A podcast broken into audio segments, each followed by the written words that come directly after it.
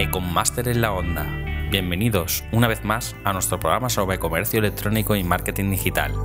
Ya sabéis que lo elaboramos el equipo de Econmaster con el objetivo de poder acercaros las novedades e historias más interesantes del mundo del e-commerce y los negocios en Internet. Somos la primera escuela e-commerce en España y llevamos celebrando másters y cursos online desde el año 2011. Puedes encontrarnos en las redes sociales como Twitter en arroba econmaster, en Facebook en facebook.com barra econmaster y en YouTube en youtube.com barra econmaster. Hoy nuestra directora María Alfaro entrevistará a Isidro Pérez, Isidro es experto en usabilidad, presidente de la Asociación de Jóvenes Empresarios de la provincia de Alicante, la comarca del Alcoyá, y además ponente en muchos de los eventos celebrados sobre marketing online en la zona de Alicante y Valencia. En esta ocasión vamos a hablar de usabilidad, modelos de negocio y sobre todo del espíritu emprendedor.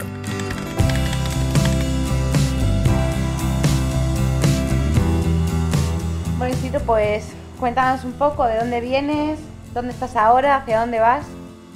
Bueno, ¿de dónde vengo? Vengo de, Castalla, que es un pueblecito de 10.000 habitantes, que está situado en el interior de Alicante. Es un pueblecito sobre todo industrial, es un pueblo industrial en el que estamos en una zona muy, muy emprendedora, muy del sector del juguete, del helado, del turrón, de los muebles también. Y bueno, vengo de esa cultura un poco industrial, ¿no? También es verdad que, que bueno, que que mi madre tenía un, tenía un comercio de moda y mi padre tenía una industria que, tuvo que cerrar y también estuve, aprendí mucho de, ese proceso, ¿no? de, cuando un negocio no va bien y, hay que cerrarlo. ¿Dónde estoy? Pues aquí y ahora, ¿no? estoy aquí contigo en una entrevista. A mí me gusta mucho, de estas tres preguntas, me gusta mucho la segunda porque creo que debemos de intentar mantenernos en el tiempo presente, en el aquí y en el ahora. Y bueno, ahora mismo trabajando con, con nuestra empresa, con Avanza Soluciones, poniendo en marcha un equipo cada vez más grande, trabajando con proyectos de e-commerce, de base tecnológica y aprendiendo muchísimo todos los días y capeando el temporal y viviendo un poquito en la incertidumbre. Esa incertidumbre que, nos da, que, nos da vidilla a los empresarios y a los emprendedores y bueno, y en ese proceso. ¿Y hacia dónde voy? Pues yo tengo muy claro que, que día a día lo que quiero es aprender, lo que quiero es mejorar e intento, intento, intento guardar mucho, eh, permanecer siempre, no sé, modesto, atento a los cambios, eh, no, no, pensar que ya lo tienes todo hecho, sino que está todo por hacer y creo que, que en base a eso pues nos queda, nos queda muchísimo por caminar, ya, ya llevo 10 años más o menos trabajando como, como, autónomo y como empresario, pero tengo la sensación de que este camino, que bueno, que no hace nada más, nada más que empezar y que, y que, bueno, y que nos queda un montón, de, un montón de camino que recorrer. Y la verdad que es, tiene muy buena pinta, es muy apasionante todo lo que hemos recorrido hasta ahora y lo que viene, tiene, mola mucho. Muy bien. Conoces muy de cerca el tejido empresarial digital ¿no? de la provincia de Alicante. ¿Hay algún rasgo que sea el denominador común de, las empresas de aquí de la zona? Yo creo que, como, he dicho anteriormente, somos una provincia muy emprendedora. Somos una provincia que hemos, que hemos emprendido en, el, en muchos sectores ¿no? relacionados con la industria. Hemos emprendido en el calzado, en el juguete, en el mueble, en la industria automovilística, en la industria aeroespacial, en el turrón. Somos artesanos. O sea, yo creo que que ese carácter que, nos define como, empresarios, pues bueno, hace que, hace que también seamos, o sea, podamos también en el, mundo digital, hemos detectado los empresarios que venimos en esa, de esa nueva época, hemos detectado que también hay oportunidades de negocio y ese carácter que hemos aprendido de nuestras familias, de nuestros padres, nos está haciendo que también podamos abarcar proyectos de, de base tecnológica. Creo que eso nos ha influido de alguna manera. También creo que, el clima tiene bastante que ver y el carácter de, y el carácter de Alicante, ¿no? Yo creo que Con el sol se trabaja muy bien. Con el sol se trabaja muy bien, con estas temperaturas tan ideales, pues se trabaja genial, el solecito que te da mucha vitamina a la piel y también hace que estés más, más despierto y más activo. Y luego también yo creo que somos personas muy afables, que podemos poner proyectos en marcha en conjunto y somos muy abiertos a las personas que vienen de fuera y creo que eso se transmite y mucha gente quiere venir aquí a trabajar a Alicante no puedes quedar preparado, ¿no? Porque si no el mercado cambia y de repente estás en un sitio que no, en el que no vas a poder vender tu producto y esto eh, hace que tu, que tu multinacional pues vaya, vaya hacia abajo. ¿Qué es lo que tendrían que aprender las startups de las multinacionales? Procedimientos, que hay que enfocarse a ventas. Si te fijas, las grandes empresas, en Google, por ejemplo, que es una empresa súper happy, ¿no?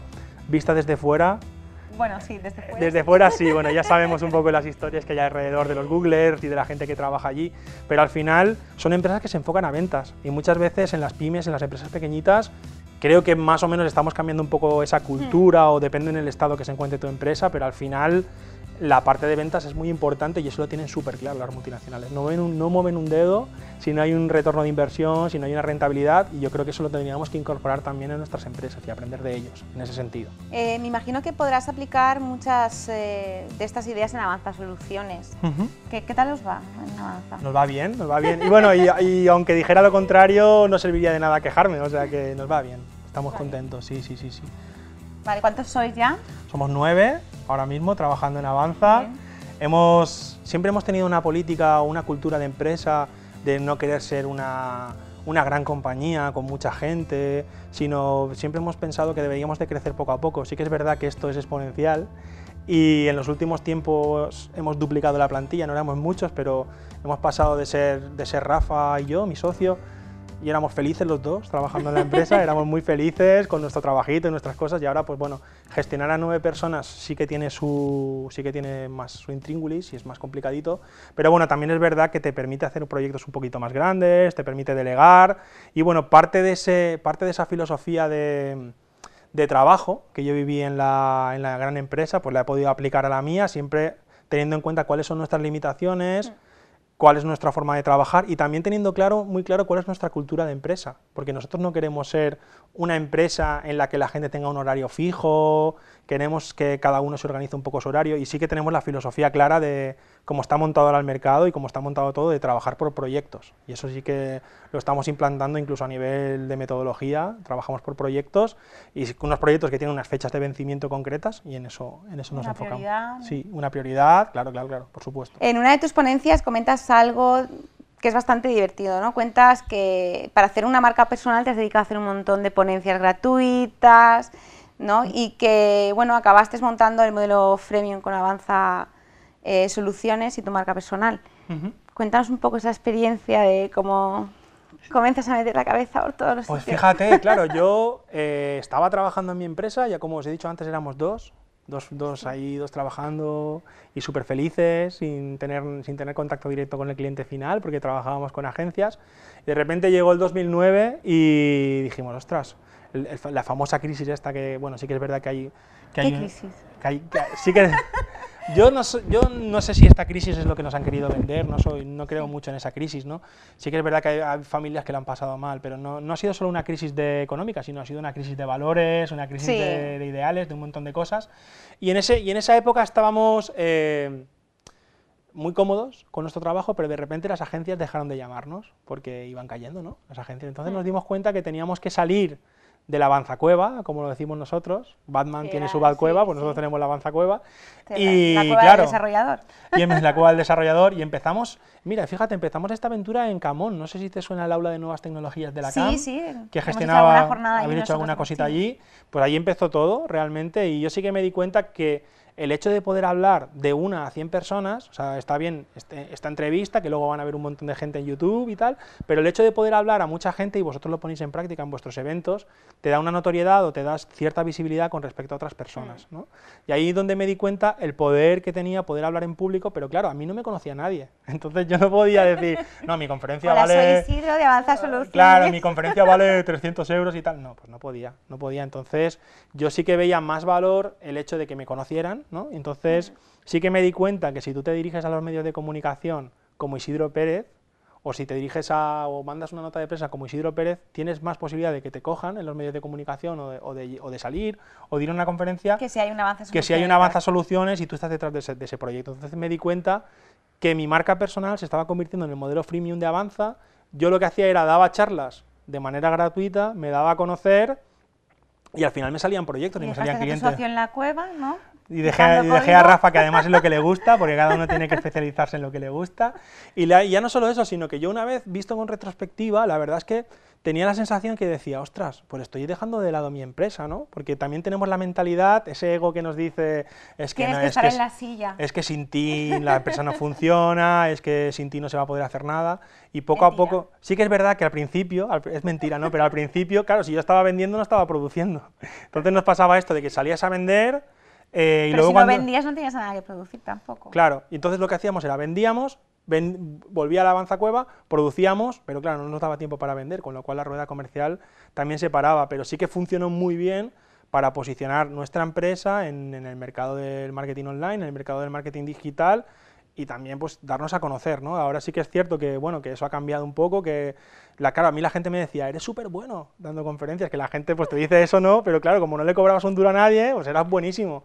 Llegó un momento que dije, pues hay que poner ya un caché, un cierto caché, que tampoco hace falta que sea una locura, y claro, las conferencias al principio pues bajaron a cero al mes, luego una al mes, luego dos, y y al final vas cogiendo más o menos el mismo ritmo y ya tú tomas la decisión de si haces esa conferencia gratis o no, dependiendo de, lo que te interese a nivel de retorno de inversión. un retorno de inversión puede ser simplemente hmm. cobrar. O de las colaboraciones que tengas abiertas. O otro colaborar, o y, pero eso ya lo decides tú hmm. sobre la marcha. Y esa es un poco la, historia. Y creo que, bueno, creo que la marca personal es muy importante en cualquier empresa. Creo que sí que es verdad que muchas veces eh, la marca personal está por delante de la empresa, pero bueno, hay que jugar ahí un poco, hay que buscar esa combinación. No, hay veces que los alumnos vienen y dicen, ¿qué proyecto hago? Digo, puedes venderte tú, o sea, sería un buen proyecto.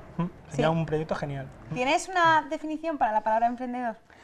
Sí, tengo, tengo una definición para la palabra emprendedor. Yo creo que un emprendedor es una persona que hace cosas, o sea, no, puede haber un emprendedor de teoría, o sea, tiene que ser una persona que hace cosas. No tiene nada que ver, pienso yo, en montar una empresa. Puede ser escribir un libro, puede ser ligar en una discoteca, al final es una forma de, ser. El sí, también se está vendiendo. También se, también se está vendiendo ahí cara a cara. Eh, yo creo que es una, es una filosofía de vida y creo que es una persona que tiene que cuestionar el status quo. Creo que es una persona que tiene que cuestionar dónde se encuentra, tiene que intentar cambiar el mundo que le rodea mejor. Yo creo que esa sería un poco la definición ¿no? de, de emprendedor. Construir. construir ¿Y no crees que se abusa de esa palabra hoy en día? Porque también la mayoría de jornadas son en torno a la figura del emprendedor. Yo siempre digo que cuando una jornada empieza por emprendedor o networking, esa ya, esa descartada. sí, sí, sí, sí. bueno, yo no voy a ser quien defienda el término emprendedor cuando, no sé si me has visto alguna vez, pero tengo hasta una camiseta que dice emprender no mola. No sé si la conoces, mi camiseta. No, no tengo, tengo una camiseta que dice Emprender no mola porque fue una época en la que estaba un poco cansado de que los políticos, de que las entidades que son más o menos públicas se dedicaran a hablar del emprendimiento. Y yo pienso que el emprendimiento es una cosa que es muy delicada y que hay que hacer de manera muy sostenible, que no, no, se puede emprender por emprender, sino tienes que tener unas necesidades muy concretas, que debería de utilizarse más la palabra emprendedor todavía en la tele, que se habla mucho de malas noticias, ¿no? Creo que antes lo, veníamos comentando. Sí, que, lo hemos comentado en la comida. Que se viene hablando siempre en, los medios de comunicación de muy malas noticias, de catástrofes, y creo que, creo que deberían reservar una pequeña parcela también para, para, hablar de empresas y para hablar de emprendedores y para hablar de, de, startups y para hablar de empresarios que lo están haciendo muy bien, porque una cosa que pasa muchas veces en España... Yo y de los que lo han hecho mal también. Y de los que han hecho mal también, por supuesto, pero una cosa que pasa mucho en España es que cuando, cuando un gran empresario triunfa y le va bien, como que hay cierto, como hay pequeños recelos, ¿no? como hay pequeñas envidias, y yo creo que también deberíamos de ser conscientes de, que, de lo importante que es alegrarse de los éxitos de los demás, porque es una manera de hacer los tuyos, ¿no? Y cuando tú te alegras por el éxito de, otros, es como que tú también estás ahí más cerca. Tienes dos cosas que hacer, o aprender o envidiarle. O envidiarle. dos. Yo creo que se puede aprender mucho. Y de los fracasos, como tú decías, muy importante, ¿eh? muy importante aprender. Sobre todo si, si, son empresas que saben por qué han fracasado y pueden transmitir eso al final, vamos, a mí me parece fundamental. Eh, habrás visto todo tipo de proyectos desde StartBand, eh, como es normal. Muchos se quedan en el camino. ¿Cuál es el momento en el que un proyecto demuestra que va en serio? O sea, ¿cuál es ese punto?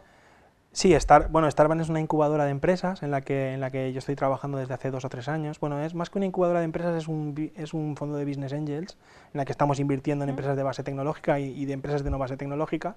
Yo creo que cuando, cuando tú ves que un emprendedor va en serio, fíjate que esto puede ser muy, muy básico, ¿no? Pero cuando tienen un plan de empresa, cuando tienen un plan de negocios, cuando han vendido, cuando tienen usuarios y sobre todo una cosa que es muy importante y que nosotros tenemos muy en cuenta es cuando tú les miras a la cara, cómo les brillan los ojitos cuando te hablan, o sea, esa pasión, esa motivación que ponen en el proyecto, creo que es la gran diferencia, porque ya sabemos, ¿no? Los que estamos montando en empresas, tú también lo sabes, que esto es duro, que bueno, puede ser que la aciertes, que a veces pasa que la aciertes y, en dos meses estés vendiendo y estés triunfando, pero por norma general lo que te va a pasar es que vas a estar muchos meses, muchos años trabajando en tu idea. Muchísimo. Entonces, que una persona sea apasionada, que viva su proyecto, que lo entienda, que lo sepa vender. Sin horarios. Sin horarios, es clave, es clave para el proyecto. Y luego también es muy importante para nosotros el equipo que hay detrás de ese proyecto. O sea, el equipo que haya cómo lo tiene, porque ya sabes que el emprendedor llanero solitario, pues bueno, eso ya, ya no, no, tiene no tiene mucho futuro y creo que, sobre todo, que tenga un plan de empresa, que las cosas también tienda a hacerlas por escrito, porque hay mucha gente con la que te encuentras que te cuenta una idea, qué tal, pero nunca te acaban de enseñar nada por escrito. Entonces ese compromiso de escribir las cosas... la idea se puede quedar en idea. Claro, se puede quedar en idea, pero al final, si no tienes esa, esa iniciativa de, de, de, mandártelo por escrito, de tener, porque tú cuando le pides un plan de empresa, básicamente, y esto creo que, no sé si tú coincidirás conmigo, pero cuando tú pides un plan de empresa a una persona... ¿Y ves que lo tiene? Claro, no es solo que veas que lo tiene, sino que el hecho de que haya analizado su propio negocio ya implica, luego el plan de empresa puede ser más realista o menos realista, pero el hecho de que haya puesto por escrito los números, que haya hecho ese análisis, tú ya lo ves, tú no quieres ver el plan de empresa. Tú quieres saber si conoce el sector en el que se está metiendo y si tiene un plan estratégico. No quieres, no quieres ver el plan de empresa por los números o por la capacidad suya de, de generar negocios, sino quieres ver su plan de empresa por su capacidad para pensar. Es ahí donde, donde está un poco el cambio de, mentalidad y yo creo que al final nos fijamos muchísimo en las personas, muchísimo, en las personas, en los proyectos que tenga, en las, en las facturas que haya emitido también, pero sobre todo en las personas, ¿eh? eso es clave, clave. Sobre todo lo del brillito en los ojos. Porque como tengas el plan de empresa y no tengas ese brillito... Claro, que hay gente que llega allí, te cuenta y dices, madre mía, pero si tú me lo tienes que vender y al final, claro, claro, que tiene ahí, eso es muy importante. ¿Es tu hijo? Sí, sí, es tu hijo, sí, sí, además de verdad. En el caso de una tienda online, eres administrador y director de marketing de material de escalada, como hemos comentado antes. Sí. Eh, ¿Puedes nombrar tres consejos para el éxito de cualquier e-commerce o al menos para su supervivencia? Sí, porque esa cuesta, ¿cómo la escalamos? Sí, esa, esa cuesta, ¿cómo la escalamos en este caso? Con Piolet y con producto de material de escalada.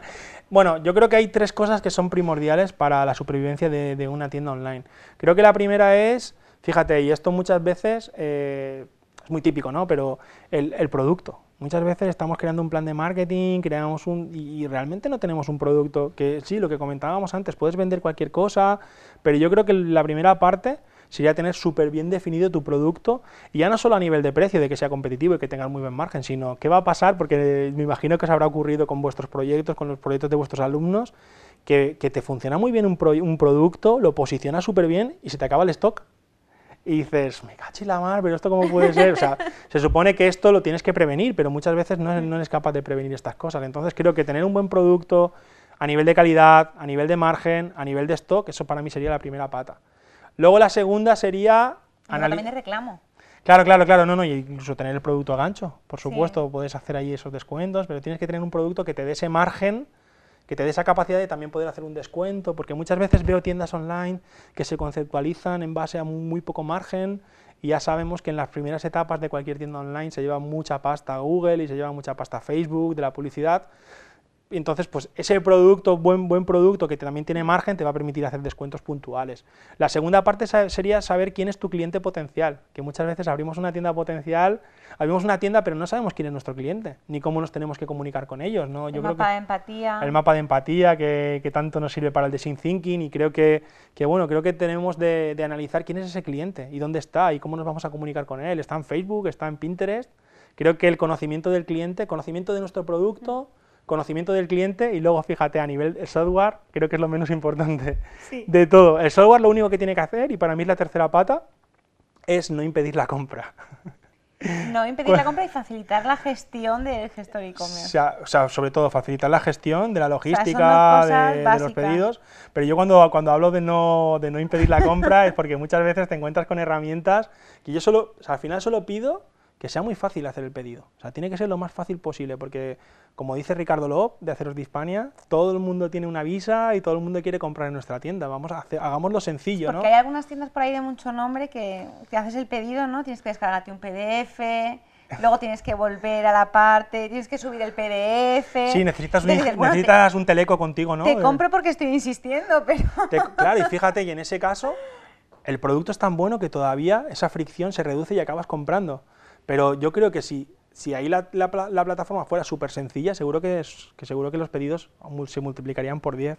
Estoy seguro, de ello. O sea, que la herramienta de software que no impida que, poder, poder acercarle el producto a la persona que, has definido que va a ser, que va a ser tu comprador. Pero sé que son tres cosas muy sencillas, pero al final son tan básicas y se, y se cumplen tan poco. O sea, en, pasan tiendas enormes, como tú has dicho, que no se cumplen esos tres parámetros. Y dices, ¿cómo puede ser esto? Sí, sí. Pero sería una buena manera de empezar. Sí. Trabajas como consultor de usabilidad y mejora de la conversión, que es algo que trae de cabeza a cualquier e-commerce, menos a los grandes. Eh, ¿Podrías ponernos un ejemplo de alguien que lo esté haciendo muy bien y del que podamos tomar nota? Bueno, tenemos un ejemplo aquí cerquita, lo que pasa es que últimamente se está convirtiendo en un, típico ejemplo, ¿no? que es Hawkers, que Hawkers, pues bueno, la verdad que han roto todos los esquemas en cuanto a e-commerce, lo están haciendo muy bien, su, su sencillez de uso, al final sí que es verdad que básicamente sus pedidos, no sabría qué porcentaje, pero creo que un porcentaje muy alto vienen de Facebook, y, de la, y del retargeting y creo que ahí ya, ya, están, ya creo que el cliente ha comprado ya el producto antes de ir a la tienda online, ¿no? Y sí que juegan con esa ventaja y creo que son un ejemplo de usabilidad en ese mm. sentido que te comentaba antes de, de, que la propia tienda es tan sencilla que no te lo piensas, que tú compras y ya, ya has comprado y dices, ostras, ya, ya, he comprado, pero si yo no quería... Y además con lo del producto... Sí, yo creo, y, saben perfectamente quién es su cliente potencial, lo saben. Yo creo que muchas veces habrá gente que comprará en Hawker y dirá, ¿pero por qué? ¿Por qué he comprado esto? Y esta sería un poco el cambio de paradigma de lo que van a ser las tiendas online en, los, próximos, en los próximos meses, ¿no? en los próximos años o, o, ya, que muchos estamos siguiendo esa tendencia. Y luego, en la otra parte de la balanza, un proyecto que lo está haciendo muy bien, pero que ha sabido sembrar poquito a poquito, nunca mejor dicho, y crecer despacio y hacerlo de manera muy sostenible en el tiempo, que es Planeta Huerto, y que creo que, creo que esas fichas de producto que ellos tienen, esa, esa información que te dan de, del producto, de cómo lo tienes que utilizar, porque venden cositas que, a veces... Marketing, el mail marketing que hacen tan cuidado, los vídeos que están trabajándose ahora a nivel de video marketing, y creo que el, propio concepto de, ¿no? de hay determinados productos que si los tienen en stock te dicen, por esto lo vas a tener en tu casa en 12 horas o en 24 horas, yo creo que eso lo tienen súper trabajado, la sensación de de escasez también, que hay que trabajar en las tiendas online. Para mí serían dos ejemplos que los utilizo muchísimo en mis conferencias, que llevo mucho tiempo hablando de ellos y que ahora pues bueno, se están haciendo muy famosos y muy grandes los dos. Ah, y están creciendo a diferente ritmo, la verdad. O sea, coger la estela de Hawkers es complicado, pero bueno, Planeta Huerto ya va por, creo que son, no recuerdo mal, pero creo que son 4 millones de euros de facturación, oye, que ahí, que como dicen ellos, en bonsais y gallineros de madera, está, muy bien, está, muy bien, está muy bien. ¿Cómo debe ser la ficha de producto perfecta, ¿no? Yo creo que esto nos lo preguntamos todos, cuando dicen, bueno, voy a comprar, voy a poner una plantilla en Magento o al PrestaShop. ¿Cómo tiene que estar la ficha de producto? Yo creo que la ficha de producto, desde mi punto de vista, tiene que tener todas las posibles eh, fotografías del producto, que nos hagamos una idea perfecta del producto, incluso con buenas fotos, incluso con 360 grados a poder ser, aunque eso es muy ideal, ¿no? Y eso sería la leche, pero muchas veces no nos da el material para ello. Acompañada con un vídeo explicativo, no comercial si puede ser, sino explicando los, los beneficios que tiene ese producto. Para mí tiene que tener un botón tipo Fisher Price. y esto es un botón así, de comprar, así. Si, te puede, si puede perseguirte al ratón, pues mira, mejor que... Bueno, eso es broma, ¿eh? Pero... A lo mejor con flash. con flash, ¿eh? Compra ahí, ¡buah, compra aquí! Luego también, o sea, una cosa que a nosotros nos funciona muy bien en, nuestros, en nuestras tiendas online es que ponga los artículos que hay disponibles y las tallas que hay disponibles. Eso la gente se vuelve muy loca con eso, ¿eh? O sea, eso está claro que lo inventó el corte inglés en su momento de rebajas hasta tal. Y a nivel de ficha de producto, yo creo que eso, ¿no? Producto bien detallado, también es muy importante, muy importante que en las descripciones del producto, en la descripción, el cliente potencial se imagine usando tu producto. Eso es clave para mí. ¿no? muchas veces he visto copies, he visto textos que te ponen, no sé, imagínate cultivando tu huerto en casa, que te saldrían tus plantitas, tu no sé qué. O sea, el hecho de. al corazón Sí, sí, sí, el tocar un poquito la patata e intentar que el cliente se imagine usando tu producto. Eso también es clave. Y claro, Ahí habremos hecho antes previamente la, labor de conocerle y de saber qué es lo que le gusta. Entonces ahí le podemos tocar un poquito más sus sentimientos, ¿no? Para que, para que, para que elimine esas barreras de, compra. ¿Y algo que tengamos que evitar a toda costa Algo que nunca pondrías en tu ficha ¿Flash? de producto. ¿El flash? ¿El flash? A ver, algo que nunca pondría en mi ficha de producto. He visto cosas muy, muy, muy flagrantes, como por ejemplo que el botón de chat, eh, la ventana de chat estuviera por encima del botón de carrito de compra, ¿vale? Eso sería bastante flagrante. Em, yo creo que hay que evitar eh, las sorpresas en, el- en el e-commerce. Yo creo que esto que muchas veces hacemos de poner IVA no incluido y no decirlo, los portes pagados, los portes que los pagas aparte y vas, en- o sea, el- las sorpresas en el, en el carrito, en, el- en el- en la parte de carrito en la compra, yo creo que eso deberíamos de evitar en la medida de lo posible. Porque hay muchos, hay muchos comercios electrónicos que solo pueden ser competitivos con precio. En ese caso, pues bueno, es más o menos tolerante, ¿no? Tolerable. Pero en, por normas generales, para mí los- las sorpresas en el precio, en los portes, son cosas que yo no recomendaría, que no recomendaría hacer. Y esto lo vemos mucho en las empresas de alquiler de vehículos, que tú, a- tú, tú reservas tu vehículo para pasar tu fin de semana en Ibiza y te ponen desde 40 euros, ¿no? Y tú lo reservas y cuando llegas allí a, y encima llegas al mostrador empiezan, ¿no? Pero ¿quieres tantos kilómetros? ¿Quieres...? A mí esa ¿Depósito sorpresa... lleno? ¿Depósito lleno? ¿Quieres, ¿Quieres gasolina en el coche? No, no, lo quiero con carbón. Entonces, esas sorpresas yo las intentaría evitarlas porque creo que no genera confianza, porque creo que un e-commerce tiene que intentar ser lo más cercano posible al cliente y tiene que intentar ser lo más transparente posible. Entonces, creo que yo eso lo evitaría dentro de la medida de lo posible. ¿eh? Lo Sí, evitaría. Y, y además hay e-commerce que se dedican también a un producto de un precio bastante económico. Claro, cuando tienes la cesta completa dices, "Mm, me sale más caro todavía el gasto de envío que el producto que estoy comprando, no me han avisado. Yo creo que eso, eso evita que la gente vuelva. Puede ser que en ese momento compren y tal, pero para, vas a tener fricción en, lo- en las A mí me gustaría ver ese porcentaje de carritos abandonados. ¿eh? Yo creo que tiene que ser. No sé por qué, tengo muchos carritos abandonados y no sé por qué. Seguro que serán muchos, sí, sí, de verdad, ciertamente. En muchas de tus ponencias ya has dejado claro que eres un gran aficionado a las series. Es un, un eufemismo eso, ¿no? Lo de- Sí, sí. y la verdad que es normal porque la mayoría de historias, pues eh, bien contadas, eh, podemos encontrar aprendizajes, ¿no? Que. Para cualquier ámbito de la vida, incluso profesional, ¿no? Hay veces algunas series de estrategia, cualquier cosa que también podemos aplicar a los negocios, ¿no? Eh, ¿Cuál crees que no debería perderse nunca un emprendedor? Un emprendedor. ¿Series o pelis puedo utilizar también? También. Series, no sé si tú la conoces, pero yo estoy súper enamorado de Silicon Valley, que habla un poco de... Tiene la primera temporada ahora. Así es, muy, muy, Muy chunga, buena. muy buena, muy buena. Y habla un poco del, del Disney, de los emprendedores tecnológicos que es Silicon Valley. Lo cuenta desde un, desde un punto de vista de humor y sentido, y no sé, sentido del humor, pero creo que... El que espionaje el- el, tecnológico. espionaje industrial, ahí... Creo que, creo que tiene mucho de, de gracioso y mucho de cierto de ese mundo y creo que cualquier emprendedor de base tecnológica no se la debería de perder.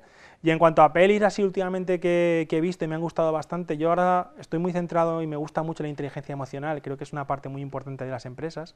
La inteligencia emocional y la inteligencia comercial, ¿no? que también tienes que aplicar ahí parte Sí. de...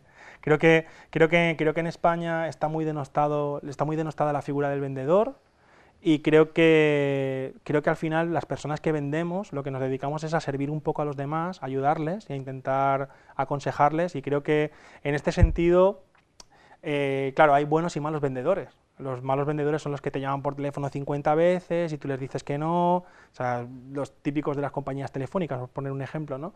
En este sentido, las pelis que motivan a nivel de ventas, como por ejemplo Jerry Maguire, que es más antigua y es un- una típica de emprendedores, está, está muy bien, pero a nivel de inteligencia emocional, no sé si has visto Inside Out del revés, de Pixar, No. es la penúltima peli de Pixar, habla, es de dibujos animados, pero habla mucho de la inteligencia emocional y creo que es una peli imperdible para cualquier emprendedor. Y luego hace poco vi una peli que es un poquito antigua que se llama El Guerrero Pacífico, que habla del autoconocimiento personal, es un atleta que se lesiona y no puede seguir con su vida y habla un poco del autoconocimiento y creo que está chula. Y luego una que habla mucho de la innovación y de los ingenieros informáticos en, en India, que se llama Tres Amigos, es una peli india que dura tres horas, pero es imprescindible para cualquier emprendedor, se llama Tres Amigos. ¿Qué lecturas recomendarías? Lecturas yo creo que... Porque también te gusta mucho leer, te visto por ahí con bast- Mandela. y- Sí, sí, sí, sí, es verdad, es verdad, sí, sí, sí. El, el Instagram nos delata. creo que como lo contamos todo. Em, yo creo que todo el mundo, todo emprendedor que debería estar de- empezando, debería de leer el libro de- negro del emprendedor de Fernando Trías de Bes, ese es imprescindible, es un típico pero es imprescindible. Luego me gusta mucho también Vivir sin jefe, de Sergio Fernández, y es un libro que llegó a mi vida en el momento, en el 2008 más o menos, cuando decidí que, que no quería trabajar para nadie más y que iba ¿No a trabajar jefe? que no quería tener jefe y la verdad que el libro es muy gracioso y es un libro súper recomendable para cualquier emprendedor. Luego también está por ahí La Buena Suerte, que es de Fernando Trías de Bes y de, y de Alex Rovira, está muy bien ese libro. Y con esos, para empezar, estaría bien, pero bueno, si quieres otro día te, te cuento más, porque suelo leer bastantes libros, la verdad, que es, una de, es, una de mi, es uno de mis pequeños vicios, leer libros bastante a menudo. Y ahora en el Kindle... Buen vicio. Sí, sí, está bien, está bien como vicio. Vicio. Bueno, pues muchas gracias por venir, Isidro. Gracias a ti.